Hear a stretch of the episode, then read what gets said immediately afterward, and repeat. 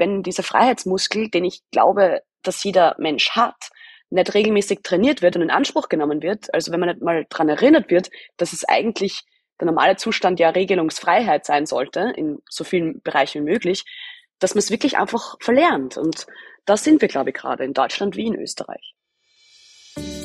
Kurz und bündig, der Podcast des Wirtschaftsbundes. Unser Service für die heimischen Unternehmerinnen und Unternehmer.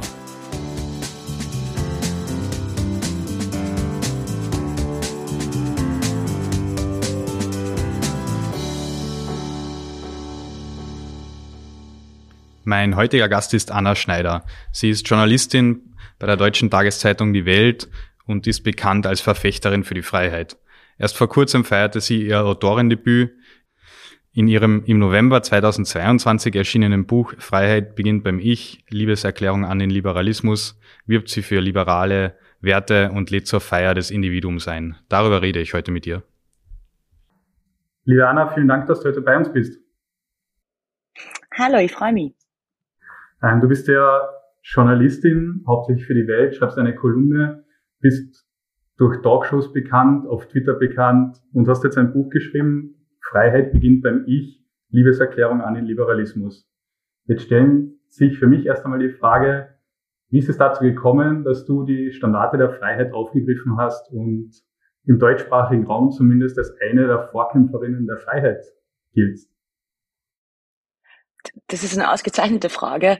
Ich frage mich meistens, wenn ich diese Frage bekomme, warum es nicht mehr Menschen gibt eigentlich, die die Freiheit genauso schön finden ähm, wie ich. Und trotzdem muss ich sagen, der Aufhänger von meinem Buch, obwohl es, ähm, wie du ja vermutlich weißt, mitnichten ein Corona-Buch ist, ähm, war schon irgendwie die Pandemie zumindest der ausschlaggebende Punkt. Also da habe ich einfach vor jetzt schon mehr als einem Jahr ähm, einen Artikel geschrieben, ähm, eben ein Teil meiner Kolumne war das, der hat genau diesen Titel getragen, also Freiheit beginnt beim Ich. Und da ging es äh, zu der Zeit darum, ähm, wer sich irgendwie impfen lassen muss und wer nicht und ob das irgendwie ein, ein individuelles Recht ist oder eine Entscheidung, die man für sich selbst trifft oder ob das Kollektiv da irgendwie für den Einzelnen entscheiden kann.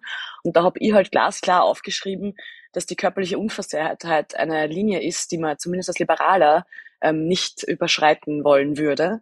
Und das hat dann für einigen Wind gesorgt in den sozialen Medien und auch drumherum, weil, oh mein Gott, wie, wie brutal ist das? Oder nicht, sie haben nicht brutal gesagt, sie fanden das natürlich irgendwie asozial und egoistisch, also meine Kritiker.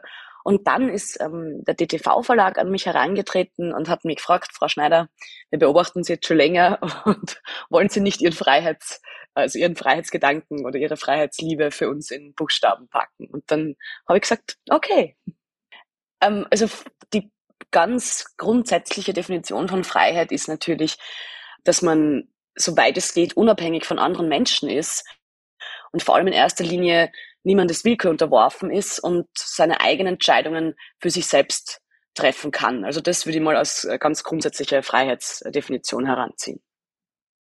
Und ist dieser Freiheitsbegriff in den letzten Jahren, jetzt ist das in, in Gefahr gekommen, beziehungsweise auch in, in der Gesellschaft nicht mehr so wichtig?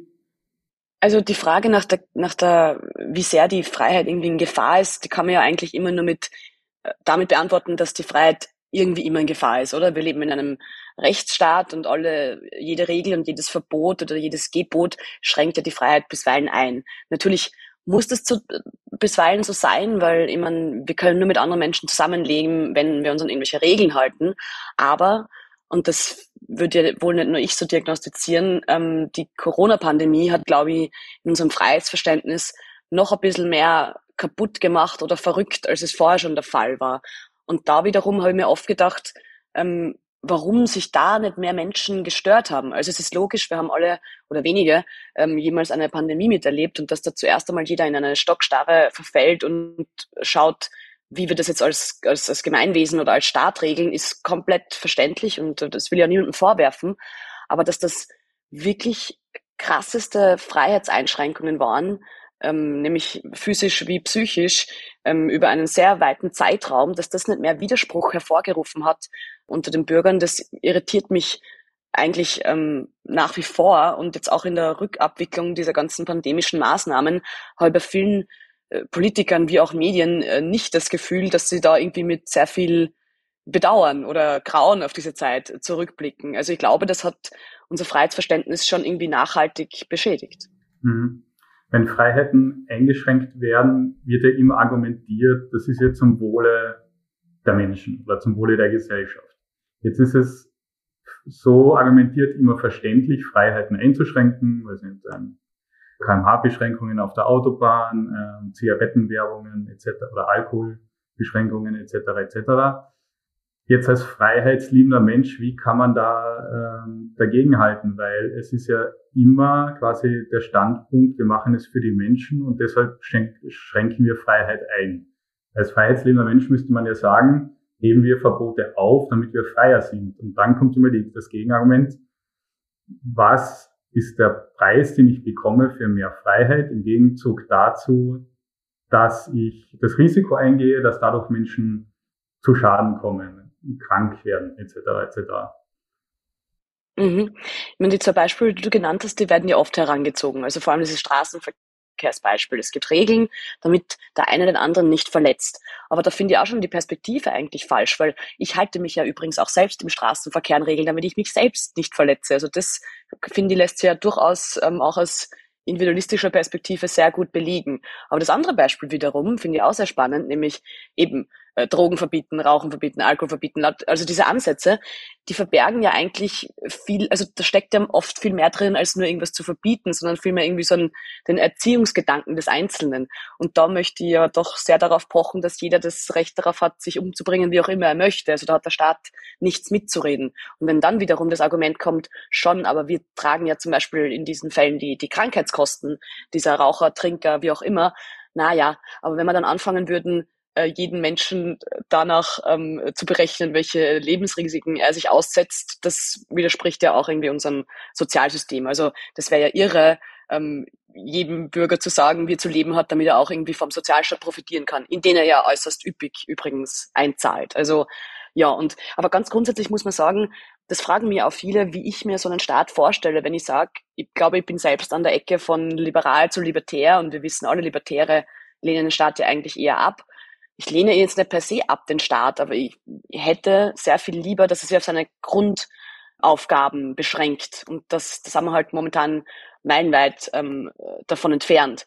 Und dass grundsätzlich jedes Verbot und jedes Gebot einer Rechtfertigung bedarf und nicht nur irgendeiner politischen Idee ähm, äh, folgen kann, davon sind wir genauso weit entfernt. Also Freiheit muss sich nicht rechtfertigen. In Deutschland haben wir ja noch kein Tempolimit und trotzdem ist es ständig und ständig Thema, dass wir das endlich, endlich bräuchten, obwohl es noch immer nicht so sehr viele gute Gründe dafür gibt. Also da wird immer versucht, Freiheiten zu nehmen und man muss irgendwie eher die Freiheit immer begründen, als vielmehr umgekehrt. Also das ist ein ganz komisches Verständnis davon, weil auch wenn nicht viele Menschen viel vom Schnellfahren halten, ist das noch kein Grund, es anderen Menschen zu nehmen. Also das, das, die Rechtfertigungspflicht liegt immer im Verbietenden und nicht umgekehrt. Mhm. Da ist halt das Problem, dass durch die, also der Nutzen durch Geschwindigkeitsbeschränkungen ist ja erkennbar. Die, die Klimaaktivisten argumentieren immer, wenn man 100 fährt statt 130, spart man CO2, ähm, es ist sicherer und das ist ja wahrscheinlich auch alles richtig. Die Freiheit umgekehrt kann man weder in Zahlen messen, noch daraus direkt jetzt einen kollektiven, teilweise sogar individuellen Nutzen sagen. Weil natürlich wird jeder sagen, ja, was hast du jetzt davon, wenn du zehn Minuten schneller ähm, bei der Arbeit oder zu Hause bist? Wie kann man es schaffen, denn dort, wo die Freiheit beschränkt wurde, ähm, wieder zurückzugewinnen? Mit welchen Argumenten? Das ist ja das Hauptproblem, wo ich mir immer den, den Kopf zerbreche. Ähm, wie argumentiert man das? Weil irgendwann gewöhnt sich ja jeder daran, dass er irgendwo eingeschränkt worden ist. Mhm. Also ganz generell mal würde ich mir ja aus auch ganz liberaler Perspektive nicht anmaßen, jemand anderem zu sagen, worin seine Freiheit liegt. Also wenn wer zu mir sagt, das ist meine größte Freiheit, zehn Minuten frei in der Arbeit zu sein, wer bin ich, ihm zu sagen, dass das gar keine Freiheit ist? Also das, das beinhaltet ja auch schon so einen, den Glauben daran, dass irgendjemand mir sagen kann, was meine Freiheit ist. Also ich gestehe ja auch jedem Menschen, in, zumindest aus meiner ganz persönlichen Warte, zu, für sich selbst zu definieren, was es ist. Du hast vollkommen recht, wenn du sagst, erstens mal, wenn es das Parlament entscheidet, dann hat man das zu akzeptieren. Wenn man in einem Rechtsstaat lebt, dann ist es so. Also ich bin jetzt kein, also ich breche höchstens Regeln, deren Sinnhaftigkeit ich nicht erkennen kann. Stichwort Corona. Aber das ist eine andere Geschichte. Also das, auch liberale Menschen wissen ja eben, dass sie sich ähm, gewissen Freiheitseinschränkungen zu beugen haben. Aber wie du sagst, man gewöhnt sich ähm, sehr schnell an ganz vieles und deswegen weht mir, glaube ich, auch so ein oft starker Wind entgegen, wenn ich ab und zu daran erinnere, dass die Freiheit beim Einzelnen beginnt übrigens und nicht beim Kollektiv. Also man verlernt über die Dauer, wenn immer mehr und immer stärker geregelt wird, für sich selbst zu denken und mal zu überlegen, ist das wirklich alles notwendig? Könnte man da nicht eigentlich wieder mal ein bisschen mehr für Eigenverantwortung eintreten? Also das habe ich, glaube ich, auch so aufgeschrieben. Wenn dieser Freiheitsmuskel, den ich glaube, dass jeder Mensch hat, nicht regelmäßig trainiert wird und in Anspruch genommen wird, also wenn man nicht mal dran erinnert wird, dass es eigentlich der normale Zustand ja Regelungsfreiheit sein sollte, in so vielen Bereichen wie möglich, dass man es wirklich einfach verlernt. Und da sind wir, glaube ich, gerade in Deutschland wie in Österreich. Du hast quasi die Kernaufgaben des Staates angesprochen, auf die er sich konzentrieren sollte. Was sind denn deiner Meinung nach die Kernaufgaben? Weil auch da sind naja, in erster Linie hat er, Ja, also in, erst, in erster Linie, das sind ganz äh, basic Dinge, oder? Die, in erster Linie die, die innere und äußere Sicherheit sowie das Funktio Funktionieren des Rechtsstaats, also des Justizapparates. Das sind wirklich mal die Basics. Über alles andere kann man streiten, oder? Von sollen ähm, äh, Krankenhäuser und Schulen, das sind für mich immer so, so Wackelkandidaten. Wenn man sieht, es funktioniert nicht in privater Hand, dann bin ich die Letzte, die sagt, das muss unbedingt alles privatisiert sein. Im Gegenteil. Aber die Kernaufgaben sind eigentlich die, die dafür sorgen, dass das Eigentum und unter Eigentum verstehe ich übrigens auch den Körper, also Selbsteigentum jedes Einzelnen vor den anderen, aber auch vor äußeren Gefahren geschützt wird. Das ist das, was der Staat ganz grundsätzlich leisten sollte. Ja. Und ähm, du hast ja liberal äh, und libertär bereits angesprochen. Du selbst bezeichnest dich als brutal liberal beziehungsweise lieber den. Was, was heißt das genau? Ja, also wie, wie ich vorher schon gesagt habe, ich habe natürlich mir auch schon schwer den Kopf drüber zerbrochen, wo ich da eigentlich hingehöre. Und der Unterschied zwischen Liberalen und Libertären ist ja, dass die Libertären ein negatives Staatsverständnis haben, also eben eigentlich gar keinen Staat wollen, und Liberale ja grundsätzlich ein differenziertes Staatsverständnis. Also sie anerkennen ihn natürlich und wollen ihn halt meistens nur einschränken. Und ich glaube, ich bin da in ganz vielen Punkten eben an, ähm, an der Grenze, was man am Thema Impfpflicht zum Beispiel super sieht. Also da bin ich sehr libertär unterwegs, weil ich finde nochmal, dass eine individuelle Entscheidung über den eigenen Körper immer nur der betroffene Mensch treffen kann. Da kann für mich zumindest niemals der Staat oder irgendjemand anders mitreden. Das sehen bisweilen sogar Liberale anders. Und deswegen habe ich eigentlich mal diesen eben, ich finde ihn ja schönen Begriff äh, brutal liberal erfunden, weil da liegt ja nur die Betonung auf liberal, also quasi noch stärker liberal, als viele Liberale sich hier so bezeichnen, weil in Deutschland wie in Österreich bezeichnen sich auch viele Menschen als liberal, ähm, die es nicht so ganz sind, zumindest nicht im klassischen Sinne. Und da sind wir dann bei so schönen Wörtern wie linksliberal, sozialliberal oder nationalliberal. Und ich ich finde zumindest, das hat alles nur mehr sehr wenig mit echtem klassischen Liberalismus zu tun, weil was will ich denn ausdrücken, wenn ich sage, ich bin linksliberal, mal abgesehen davon, dass der Widerspruch in sich ist, weil links und liberal ist, also entweder man ist das oder das, aber nicht beides. Aber was Menschen, die sagen, sie sind linksliberal oder sozialliberal meinen, ist ja, und das können sie machen, sind, sind unbenommen, aber das ist ja, dass sie sich vom Staat irgendwie mehr erwarten, als das klassische Liberale tun würden. Weil sie rechtfertigen mit dem Begriff sozial ja irgendwie irgendwelche sozialstaatlichen Maßnahmen. Und das finde ich, widerspricht halt ganz oft dem Kerngedanken des Liberalismus. Und nochmal, das kann jeder machen, wer will, aber vielleicht sollte man sich dann eher fragen, ob man nicht doch ein gelber Sozialdemokrat ist oder ein Pinker in Österreich. Das ist immer mein Punkt, wenn man, wenn man glaubt, man muss dem Wort liberal irgendeinen Präfix oder Adjektiv zuordnen, um ihn irgendwie auszubuchstabieren, aber damit schmälert man ja eigentlich den, den Sinn des Liberalen, weil der braucht gar kein, kein Adjektiv. Er ist auch so sehr sozial, würde ich jetzt mal behaupten. Ja, aber gibt's da, also liegt das auch nicht daran gegründet, dass liberal ist ja ein sehr interpretiert dehnbarer Begriff, außer man schneidet ihn jetzt auf die Kernkompetenzen zu, wie du sie genannt hast. Wenn man jetzt sagt, man will zum Beispiel mehr innere und äußere Sicherheit und bezeichnet sich deshalb als, weiß ich nicht, rechtsliberal oder, oder bürgerlich liberal, ist das ja per se nur eine, schon eine Einschränkung des Liberalen, aber aufgrund eines Fokus, den der Staat dann doch zu regeln hat. Das tun ja Linksliberale in dem Sinne auch. Genau, das wäre ja vielleicht. Die Liberalität bezieht sich ja eher auf die, auf die Gesellschaft und weniger aufs Wirtschaftssystem. Genau, und was du jetzt so bezeichnet hast, das wäre dann eben eher so nationalliberal, oder? Aber wie gesagt, dadurch, dass, diese, dass der Begriff, das versucht wird, ständig alles dahin hinein zu interpretieren, vielleicht ist das übrigens auch ein Grund, warum so viele mit dem Liberalismus an sich fremdeln, weil eben jeder dazu neigt, den, den, den Begriff irgendwie zu verdrehen und umzudeuten. Das war ja eben in der Pandemie auch ganz ähm, fantastisch zu beobachten. Wenn wir grundsätzlich davon ausgehen, dass Liberalismus darauf beruht, dass der Einzelne auch, also dass vor allem der Einzelne Rechte gegenüber dem Staat hat. Das heißt, dass ich, und deswegen heißt ja mein Buch so, steht grundsätzlich im Vordergrund. Was ja nicht bedeutet, dass, dass ich kein Wir bilden kann, aber Rechte beziehen sich, Grundrechte beziehen sich auf den Einzelnen. So, in der Pandemie was vor allem in Deutschland so, dass plötzlich ganz viele sogenannte Liberale so Wörter erfunden haben wie kollektive Rechte und dass das Individuum niemals ein Primat hat über dem Kollektiv.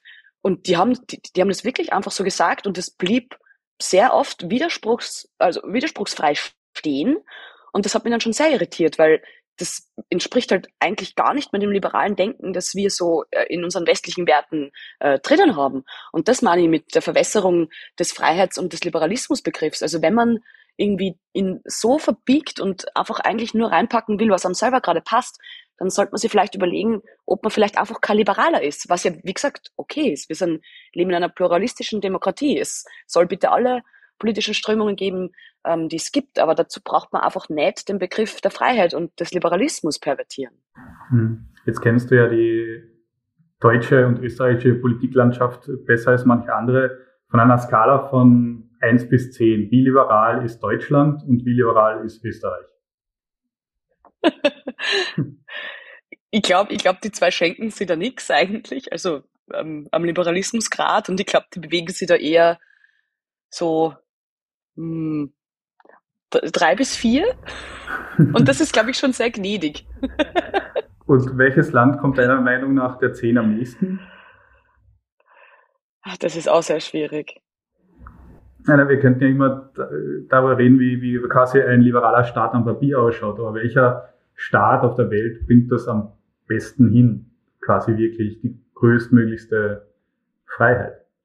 Ja, das ist ja leider das Problem. Keiner so wirklich. Ich kann jetzt kein einziges Land sagen, wo ich sagen würde, so, und da ist es äh, völlig verwirklicht. Und zwar auch nicht einmal zu 90 Prozent oder so. Aber wenn wir in Europa zum Beispiel in den Norden schauen, ich glaube schon, dass Skandinavien, obwohl die in sehr vielen Bereichen sehr viele Regeln haben, haben wir das Gefühl, da sind die Bürger zufriedener und sie können auch irgendwie mehr machen. Jetzt allein in, in Sachen Corona war uns ja der Norden immer ein bisschen einen Schritt voraus, was Lockerungen oder überhaupt nicht so strenge Regelungen angeht. Und da waren wir alle sehr skeptisch, also Deutsche wie Österreicher. Und wir dachten, weiß nicht, Schweden wird jetzt bald kollektiv äh, Selbstmord begehen. Dem war nicht so, wissen wir jetzt auch. Und dann könnte man natürlich sagen, oder die USA, the land of the free. Aber wie wir dort gerade sehen, kämpfen sie da ja auch gerade eher zwei politische Lager ähm, zu Tode. Also ich sehe gerade in keinem Land auch vor allem eine so starke äh, liberale Partei, dass man irgendwie auch in baldiger Zukunft die Hoffnung haben könnte, es wird bald ein sehr liberales Land geben. Es gibt überall Ansätze. In Dänemark zum Beispiel, wo ja auch gerade Wahlen waren, da waren, glaube ich, eine Handvoll liberale bis äh, libertäre Parteien sind da zur Wahl angetreten. Also es gibt sie schon, aber es gibt kein Land, wo ich jetzt sagen würde, da ist es absolut verwirklicht. Nee. Es gibt ja auch kaum ein Land, wo eine liberale Partei ohne Präfix oder Komma die absolute Mehrheit beziehungsweise überhaupt eine Mehrheit hat, soweit ich das jetzt weiß. Also viele nennen sich ja, ich glaube in den Niederlanden ähm, rechtsliberal, die VVD oder VVL gehört zur, zur Europäischen Volkspartei, sind aber, also liberale Parteien sind ja nie in der Mehrheit. Das stimmt, Eigentlich. das stimmt. Und ja, na, es ist so. Und deswegen kann man das ja auch ich will ja übrigens auch nie, und das wollte ich ja mit meinem Buch nicht irgendwie so Deutschland-Bashing betreiben. Also ich maße mir nicht an, über alle Deutschen zu richten und denen jetzt zu erklären, wie sie es endlich mit dem Liberalismus richtig machen. Weil übrigens, wie du ja eh auch weißt, ähm, auch unsere, unsere Landsmänner sind ja auch keine großen Freiheitshelden oder zumindest nicht, nicht so oft. Der Punkt ist ja, ich lebe nicht in der Utopie ähm, oder in, mit dem Ziel, dass endlich irgendwann alle verstanden haben werden, dass Liberalismus das Beste ist und dass er uns retten wird. Ich glaube, dass die liberale Minderheit, die es auf der ganzen Welt so gibt, einfach ein gutes Pendant ist äh, zum ganzen Rest. Also dass man, wenn es ein paar Liberale gibt, die auch wirklich dazu stehen und eben ihre Politik nicht verwässern in irgendwas Soziales, Nationales etc., dass das ein gutes Mittel zur Kalibrierung ist. Nicht nur der eigenen politischen Ausrichtung, sondern eben im besten Sinne einer pluralen Demokratie. Also ich, ich denke da gar nicht in, irgendwann muss es diesen liberalen Staat geben oder irgendwann wird die FDP oder die NEOS so stark sein, dass sie regieren können. Ich finde einfach, dass es wichtig ist, dass es Liberale gibt, ganz einfach für die ganze Gesellschaft per se. Ich finde es einfach, ja, wichtig. Es gibt ja zwei große Lager von Liberalismus. Das eine ist der Wirtschaftsliberalismus und einer ist der gesellschaftliche. Wenn jetzt so, ohne jetzt genauer tiefer recherchiert zu haben, darüber nachdenkt, sehr viele wirtschaftsliberale Parteien sind gesellschaftlich konservativ und sehr viele gesellschaftlich liberale Parteien sind äh, wirtschaftlich äh, eher sozialistisch. Wie kannst du dir das zum Beispiel erklären? Es gibt kaum eine Partei, die wirtschaftsliberal und ähm, gesellschaftlich liberal ist. Ja, das ist ja auch oft das große Problem, vor allem auch hier in Deutschland. Da gibt's ganz viele klassische FDP-Wähler, sind eben, wie du sagst, also die wählen die FDP, weil sie wirtschaftsliberal sind und ansonsten eben konservativ. Also der Wählerstamm der FDP, würde ich jetzt mal behaupten, besteht zu größeren Teilen aus konservativen Menschen, die wirtschaftlich liberal sind, als aus äh, gesellschaftspolitisch liberalen Menschen, weil die, glaube ich, wählen eigentlich im Grunde lieber die Grünen oder die Sozis. Und das ist ja aber auch so ein grundsätzliches Problem, dass die Liberalen hier, hier und da oft glauben, die eine oder die andere Seite zu bedienen und die andere nicht. Also man müsste das Ganze ja zusammendenken. Also wirtschaftspolitisch Liberalismus bieten, gesellschaftspolitisch aber auch. Und vor allem gesellschaftspolitisch ist für die Liberalen natürlich besonders schwer, weil sie wollen ja eigentlich jedem Einzelnen jede persönliche Entwicklungsfreiheit ermöglichen, die es gibt. Also als Liberaler geht man davon aus, leben und leben lassen. Deswegen ist es mir herzlich egal, ob sich ein 18-Jähriger dafür entscheidet, dass er doch eine Frau ist oder nicht. Aber die Diskussionen, die hier und auch in Österreich zu all diesen Themen, Stichwort Wokeness und so, geführt werden, werden halt eher als linkes Thema wahrgenommen. Und ähm, da kann die FDP und auch die NEOS ihren eben diesem konservativen und eher wirtschaftsliberalen Wählerstock immer schwer erklären, warum sie halt auch gesellschaftspolitisch eigentlich liberal sind und das nicht immer ein linkes Thema sein muss. Also das zusammenzuführen, ist, glaube ich, eine große Kunst und die meisten eben fokussieren entweder auf das oder auf das und fallen dann gleichermaßen durch den Rost, weil ja, die Konservativen sich im Zweifel abwenden und dann doch lieber eben äh, schwarz wählen, hier wie dort. Und die, die sich gesellschaftspolitisch äh, schon liberal sehen, wählen können ganz genauso gut die Grünen wählen, weil dann kriegen sie eigentlich sehr ähnliche Dinge. Das ist wahr. Was man ja auch oft sieht, ist, dass Liberale, wenn sie dann in die Regierung kommen, jetzt auch in Deutschland nicht mehr viel übrig bleibt vom Liberalismus, oder? Oder ist das nur so ein Außenblick von mir? Na, es ist leider so und deswegen verstehe ich auch ehrlich gesagt gar nicht, warum die Neos in Österreich so stark mit dieser Ampel liebäugeln. Also es reicht doch ein Blick nach Deutschland, um zu sehen, wohin das führt. Und man muss ja trotzdem dazu sagen, man kann ja Christian Lindner und seiner Truppe ähm, nur dankbar sein, dass sie gerade das Schlimmste sozusagen verhindern, weil sie regieren ja immerhin mit zwei linken großen Parteien. Nur trotzdem, das ist ein sehr schwieriges Image, das sie gerade haben, weil wer wählt denn nochmal eine Verhinderungspartei? Also immer nur zu sagen, ja, aber wir haben das Schlimmste verhindert in dieser Regierung, das reicht halt nicht um nochmal dann ähm, in Regierungsverantwortung zu kommen. Und so sehr ich es nachvollziehen kann, dass die Liberalen auch einmal mitgestalten wollen, so wie man das so schön nennt, wenn man sie endlich ins System begibt. Ähm, also ich kann es natürlich nachvollziehen. Trotzdem bleibe ich dabei. Ich glaube, die best, der beste Ort, solange die ähm, Liberalen keine Mehrheit haben oder zumindest eine Partei, mit der sie, sie inhaltlich viel besser passen, ist die beste Position in der Opposition, weil dort kann man halt wirklich Staatskritik und Regierungskritik ähm, betreiben. Wir haben das eben während Corona gesehen. Da hat die FDP irgendwann aus ihrem Dornröschenschlaf erwacht und hat dann gemeint, so, ähm, Freunde, wenn ihr uns wählt, dann wird es den Freedom Day geben und mit uns gibt's nie eine Impfpflicht und das alles. Das hat offensichtlich viele Leute angesprochen. 23 Prozent der Erstwähler haben FDP gewählt. Also es gibt ja offensichtlich doch dieses vor allem auch unter jungen Menschen, nach diesen ganzen Freiheitsleiden der letzten Jahre, gibt schon den Wunsch, eine liberale Partei zu haben. Nur dann sind sie halt leider umgefallen. Ich meine, die Impfpflicht kam in Deutschland ja bekannterweise nie, aber Christian Lindner hat, bevor sie abgeschossen wurde, so durchschimmern lassen, dass es vielleicht ja doch möglich wäre. Oder dieser ominöse Freedom Day. Es gibt ihn bis heute nicht. Also die FDP hat sich da wirklich ins eigene Knie geschossen und ich fürchte halt, dass das mit diesen ganzen Krisen, in denen wir stecken, wo alle nach dem Staat rufen, für sie nicht leichter werden wird. Und deswegen habe ich böse Vorausahnungen für die nächste Bundestagswahl. Und deswegen, wie gesagt, schöne Grüße nach Wien. Weiß nicht, ob die Neos sie einen großen Gefallen tun, wenn sie dann das kleine Beirat der Sozialdemokraten und Grünen werden.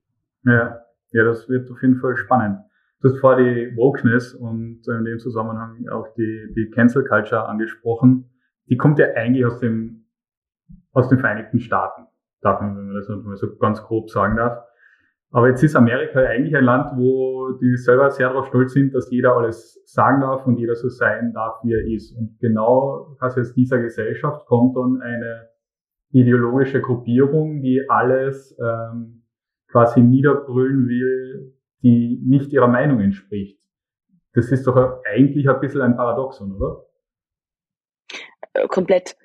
Und ich habe da immer das Gefühl, dass da eine Generation heranwächst, die eben gar nicht mehr sieht, wie wichtig und wie gut es ist, dass man, dass es freie Meinungsäußerung gibt, weil es ist ja wirklich die Kernfreiheit, von der eine Demokratie vor allem lebt. Also ich bin ja wirklich so wie Elon Musk, das ist ja auch ein Ami, oder? Ja, jetzt. Free Speech ähm, Ultra, weil ich finde, man muss, ähm, so schlimm manche Meinungen auch sind, es ist immer besser, man sieht sie und argumentiert dagegen oder, wenn sie übrigens sogar strafrechtlich relevant sind, bestraft sie, anstatt sie nicht zu sehen. Also der Glaube, man kann, kann irgendwie Meinungen unterdrücken und dann werden sie schon verschwinden, hat wirklich was vom äh, Vogelstrauß äh, äh, glauben und ich halte das für ganz schwierig. Aber ja, also diese, die du angesprochen hast, diese, das ist ja eben vor allem eine Generation, die da irgendwie heranwächst, und die glaubt irgendwie, dass sie sich selbst Safe Spaces basteln muss, wo gewisse Wörter gar nicht mehr verwendet werden, weil sie irgendwie Gefühle verletzen könnten. Und die Verletzungen von Gefühlen werden inzwischen so hochgehalten, als würdest du eine in die Fresse kriegen. Also ganz schwieriges Verständnis von Gewalt auch.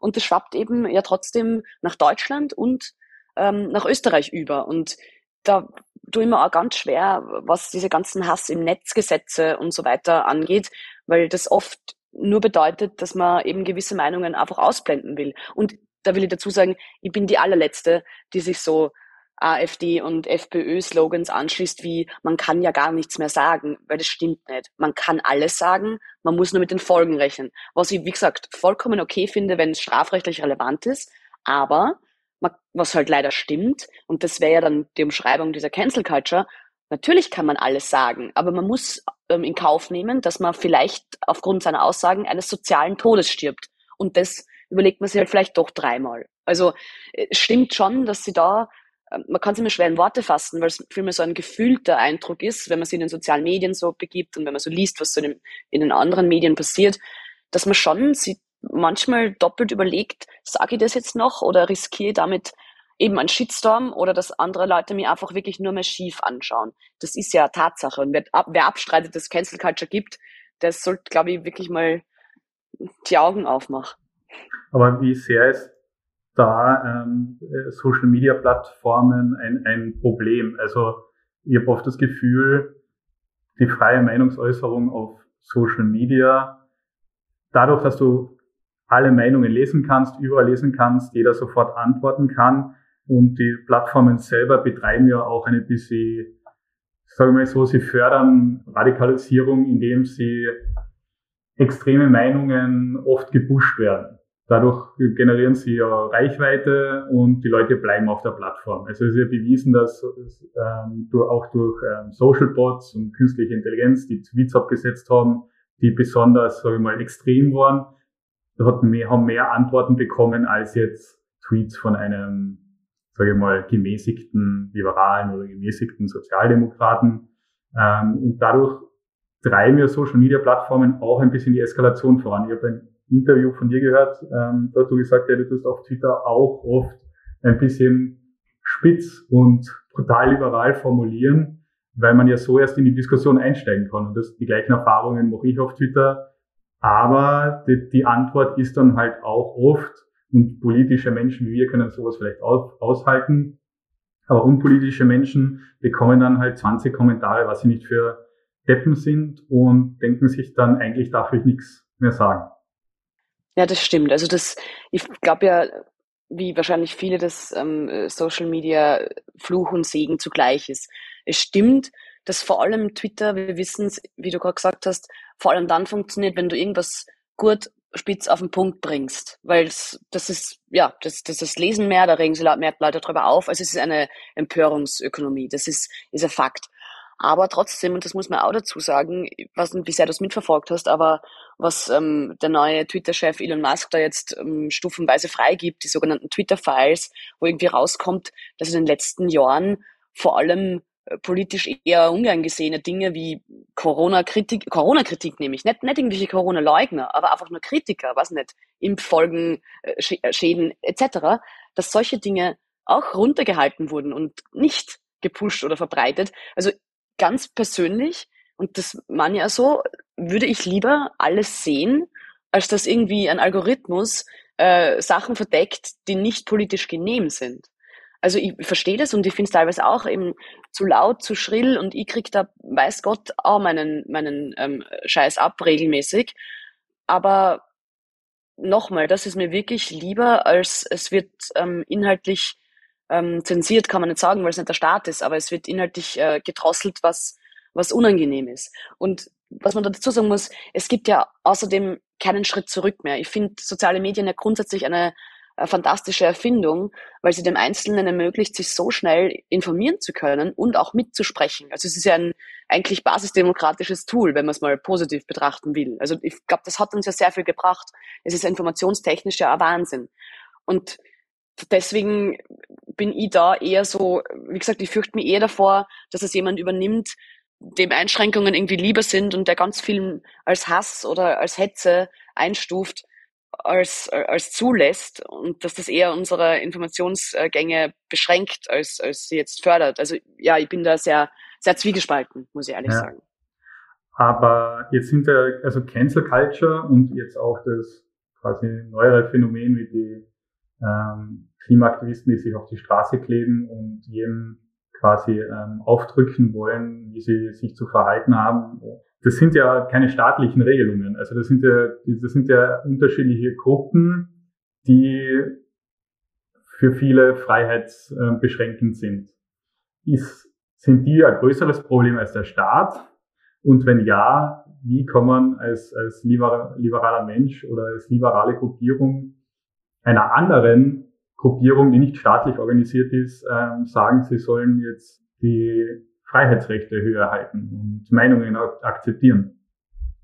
Weil die das ist eine super Frage, weil ja, ja, und das ist eine super Frage, weil erstens, sie kämpfen ja in ihrem Sinne auch für die Freiheit, also das glauben sie zumindest, nämlich für die Freiheit der Zukunft und die Freiheit des Planeten. Also das ist der erste Punkt.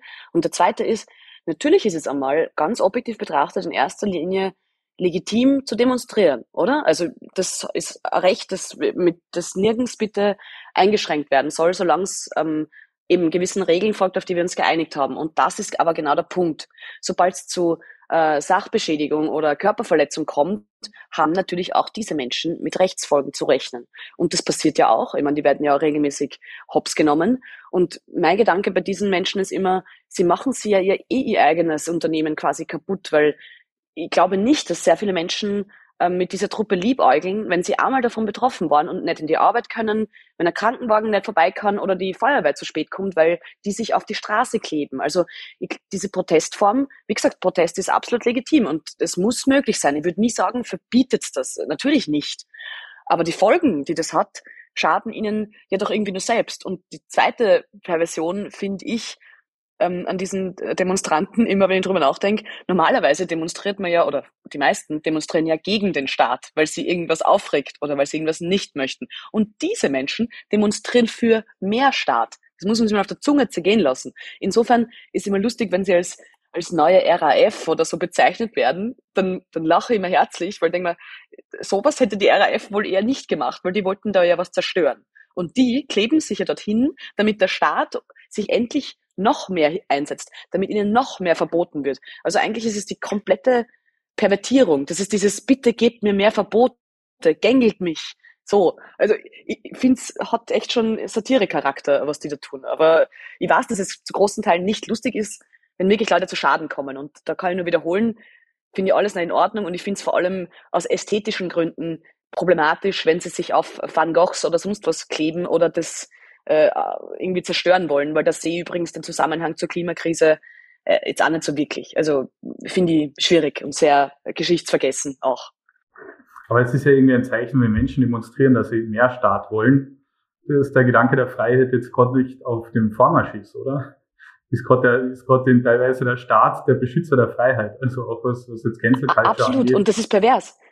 Genau. Und das ist pervers. Und, aber auch dafür werde ich regelmäßig schief angeschaut, wenn ich sage, eigentlich finde ich ja, sollte nicht nur jeder Liberale grundsätzlich staatsskeptisch sein, sondern auch jeder Bürger. Weil ich meine, wovon redet man denn? Der Staat hat das Gewaltmonopol und er bestimmt, was wir, wie wir leben, was wir zu tun haben. Dass man da skeptisch ist, ist, finde ich, die Voraussetzung dafür, dass da irgendwas ähm, ähm, funktioniert im Sinne von Checks und Balances und so. Das ist doch ein ganz logischer ähm, Reflex. Aber genau wie du sagst, irgendwie sind, sind Krisenzeiten ja immer Staatszeiten. Und da bin ich jetzt schon wieder leider bei Corona, aber es hat ja schon viel früher begonnen, vielleicht während der Finanzkrise. Ich kann es jetzt schwer ähm, festzurren. Aber wir schlittern da von einer in die nächste Krise. Jetzt steht natürlich die Energiekrise vor der Tür. Und der Mensch ist irgendwie jetzt schon so konditioniert, so ein Anspruchsdenken an den Staat zu haben, also immer zu glauben, der Staat wird das schon regeln, dass wenn man laut sich traut, das Wort Eigenverantwortung auszusprechen, ja nur mehr ausgelacht wird. Und dabei ist mir völlig bewusst, dass wir jetzt den, den Klimawandel, ich weiß nicht, ob wir ihn aufhalten werden, aber man muss ja auch dran anpassen und dafür sorgen, dass er nicht ähm, schlimmer wird. Das sind wir uns ja, glaube ich, alle einig. Aber also mir ist bewusst, dass man das nicht ähm, als Einzelner äh, lösen kann. Deswegen halte ich ja nichts von persönlichen Verzichtspredigten und ich fliege nicht mehr und ich esse kein Fleisch mehr. Ich glaube nicht, dass das das bringt. Aber auch so ähm, würde ich doch nie den Staat anbetteln, dass er mir mehr Verbote gibt. Es muss doch ähm, irgendwie der, der Impetus sein, wie können wir so leben, dass wir unseren Wohlstand nicht gefährden und trotzdem die Umwelt neben uns nicht zerstören. Also da hätten ja die Liberalen übrigens auch paar gute Ideen im Petto, oder? Ich glaube auch, dass hier der Markt wunderbar regeln kann, wenn wir über ähm, CO2-Bepreisung und so sprechen. Weil nämlich, wenn Dinge wirklich teurer werden, weil sie der Umwelt schlecht tun, ja, dann leistet man sie sich nicht mehr. Also da, vielleicht denke ich wirklich viel zu banal. Ich bin weder Wirtschaftler, also Wirtschaftswissenschaftler noch äh, Umweltaktivist, aber zu glauben, dass wir irgendwie alle nur mit Verzicht und, und, und, Verboten in eine heitere Zukunft steuern werden, würde ich jetzt mal ein bisschen bezweifeln. Also wenn wir jetzt nicht zurück in die Höhle, Höhle gehen wollen, was ich nicht ja. möchte. Ja. Ja, es gründet meiner Meinung nach ein bisschen auf einen, auf einen Zukunftspessimismus und eben der Einsicht, dass Verzicht und Selbstgeißelung ähm, es retten wird, was statistisch und so, es gibt keinen Wissenschaftler, der es irgendwie sagt, dass wenn man jetzt weniger Auto fährt oder gar kein Auto mehr fährt, dass das irgendeine Relevanz hat für den CO2-Ausstoß weltweit. Aber andere, ein anderes Thema. Wenn du jetzt, ähm, jetzt zwei Tage ähm, Bundeskanzlerin von Österreich oder Deutschland, darfst du aussuchen, sein könntest, was, was wären die, die, die deiner Meinung nach einschneidendsten Gesetze, die du sofort ähm, aufheben würdest, wenn du es könntest? Hm, ich, ich glaube, das wäre sogar der falsche Ansatz. Also zu sagen, ich streiche einfach zwei und klappt damit alles besser. Vielleicht wäre es intelligenter, eine Regelung zu haben, die so lautet wie, wenn Gesetze beschlossen werden, die Freiheitseinschränkungen bedeuten, was sie ja immer tun, dann müssen auf der anderen Seite zwei fallen. Also ich glaube, da ist es sinnvoll, eine allgemeine äh, Linie vorzugeben, als sich nur gegen zwei Gesetze zu entscheiden. Das ist ja viel zu punktuell dann. Also was eher dieses, die, man muss ja irgendwie mal den, den, den ganzen Wust, den wir haben, durchbrechen. Also jetzt nicht nur bürokratisch, sondern auch gesetzestechnisch. Man muss da, da müsste man mal ein, ein Stoppschild aufbauen, das auch bringt. In die Verfassung, natürlich. Wie in Österreich alles. Das haben, genau, das haben, das haben, diese Idee hatten schon viele. Das Problem ist ja nur, es gibt ja auch immer neue Problemfelder, die geregelt werden müssen. Also künstliche Intelligenz zum Beispiel. Ähm, wenn man dort Gesetze einführt, gibt es ja keinen Grund, automatisch ein anderes Gesetz zu streichen. Das ist ein neues Feld, ja, das aber vorher das ist nicht behandelt werden muss. Und Total, aber das ist ein super Argument. Ich glaube, auch, auch wenn wir in einer immer komplexer werdenden Welt leben, dass es nicht bedeutet, dass wir immer, immer mehr Regeln brauchen. Und doch, und ich glaube, du kennst Österreich da genauso gut wie ich, ich glaube, wir haben durchaus ein paar Gesetze, die man da ähm, äh, stattdessen ausmisten könnte. Aber nochmal, ich, das fände ich tatsächlich einen intelligenten Ansatz, weil sonst wird es ja natürlich nur immer mehr und immer mehr. Also das ist, finde ich, keine Ausrede. Dass, nur weil unsere Welt immer komplexer wird, noch 20.000 mehr Regelungen zu treffen. Das, na, das glaube ich nicht. Vielen Dank dafür. Jetzt kommen wir zum Abschluss noch zu ein paar persönlichen Fragen. Welcher Denker der Vergangenheit oder der Gegenwart hat dich besonders geprägt? Also wer steht bei dir am Nachtkastel, welcher Autor? Ich glaube, das wären dann nicht die Österreicher, oder? Also österreichische Schule, Hayek und Mises allen ganz voran. Also da bin ich, bin ich ganz, ganz stolz, wenn ich sagen kann, österreichische Schule, da wird man doch echt zum Patrioten. Na, ich finde Hayek, also der Weg zur Knechtschaft ist ein, ein, ein Meisterwerk. Und ich glaube, das wären, sind auch die, wenn ich an Liberalismus in seinem Kern denke, ähm, die mir am, am meisten zusagen, ja. Ähm, und wenn du in die Vergangenheit reisen würdest, mit wem würdest du am liebsten ein Bier trinken gehen? das ist eine gute Frage. Wahrscheinlich auch mit diesen Herren, aber ich glaube, und der Dame habe ich auch ein Kapitel gewidmet, ähm, es ist Ayn Rand. Ich weiß nicht, wie sympathisch diese Frau im echten Leben war, weil sie sehr, sehr schroff oft rüberkam, aber sie hat ordentlich geraucht und äh, gern getrunken. Also ich glaube, das wäre sehr faszinierend. Und sie ist Amerikanerin und ich glaube, ich hat es noch richtig verstanden, was es heißt, wenn man sagt, man ist ein Individualist und man glaubt in erster Linie mal an sich selbst und erst dann kann man sich um andere Menschen kümmern. Das halte ich für einen sehr wichtigen Satz. Was findest du, könnten die Österreicher von den Deutschen übernehmen? Hm. Was schätzt an Deutschland, was, was in deiner Meinung nach in Österreich fehlt? Ähm, doch, jetzt, doch, ich weiß es. Ähm, in Deutschland hat man schon das Gefühl, dass Politiker zumindest meistens ihre Position und ihre ja, Stellung im, im, im gesamten Staat ernster nehmen. Also es gibt auch hier Fälle, wo, weiß ich nicht, Plagiate aufgedeckt werden und dann treten Leute nicht zurück, was regelmäßig für Aufruhr sorgt. Aber so viel Verstrickungen und Korruption, wie es in Österreich gibt, gibt es in Deutschland einfach nicht. Also da werden schon Kleinigkeiten, sagen wir es mal so, also sind auch oft nicht wirklich Kleinigkeiten, aber was man mal großer Modus so betrachten könnte, sorgt hier für Aufruhr, dass ich schon das Gefühl habe, dass hier der, der Job des Politikers ernster genommen wird. Da ist weniger Wurscht. Und ich liebe ja Österreichs Wurstigkeit, weil man kann es ja positiv und negativ sehen, also das so. Aber das hat Deutschland nicht, was natürlich auch negativ betrachtet werden könnte, also die deutsche Korrektheit und Strenge und moralische Erhabenheit, die nervt auch, aber manchmal ist diese Korrektheit halt doch angenehm. Und was können die Deutschen von den Österreichern lernen? Die Wurstigkeit. Nämlich genau vice versa, diese bisschen Wurstigkeit. Ich habe immer das Gefühl, alles, was in Deutschland passiert, passiert auch in Österreich, aber alles ein bisschen sehr viel leiser und mit ein bisschen mehr nicht Augenzwinkern, aber doch, ja, Wurstigkeit ist das richtige Wort. Also wie gesagt, man kann es positiv und negativ sehen, aber man hat schon das Gefühl, aber wenn ich von Deutschland nach Österreich fahre, da ist das Lebensgefühl einfach ein bisschen anderes. Also ein bisschen angenehmer, ein bisschen, ähm, ähm, mir fällt das richtige Wort dafür ein, aber weißt du, was ich meine? Also nicht dieses pedantische und, und, und laute und, und, und eben strenge und eben äh, wir halten uns an jede Regel, koste es, was es wolle. Diese Klischees von Deutschland, die stimmen halt bisweilen auch oft. Und ohne das jetzt allen Deutschen und jedem Einzelnen vorwerfen zu wollen. Aber Österreich hat da eine gewisse Leichtigkeit. Und das würde den Deutschen sehr oft gern wünschen.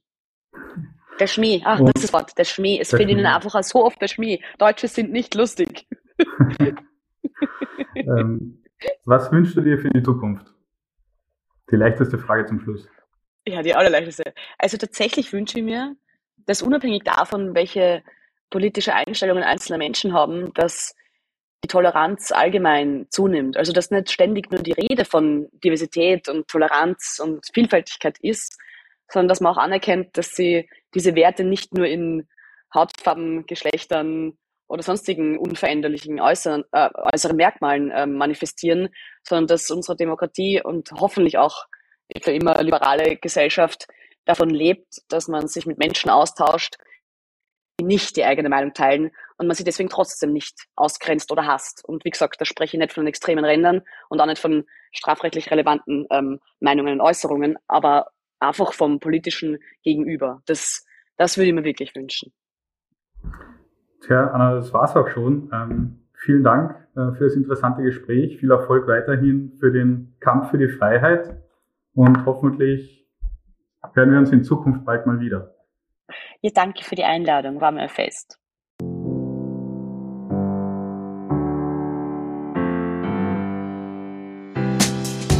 Kurz und bündig. Dieser Podcast wurde Ihnen präsentiert vom Wirtschaftsbund.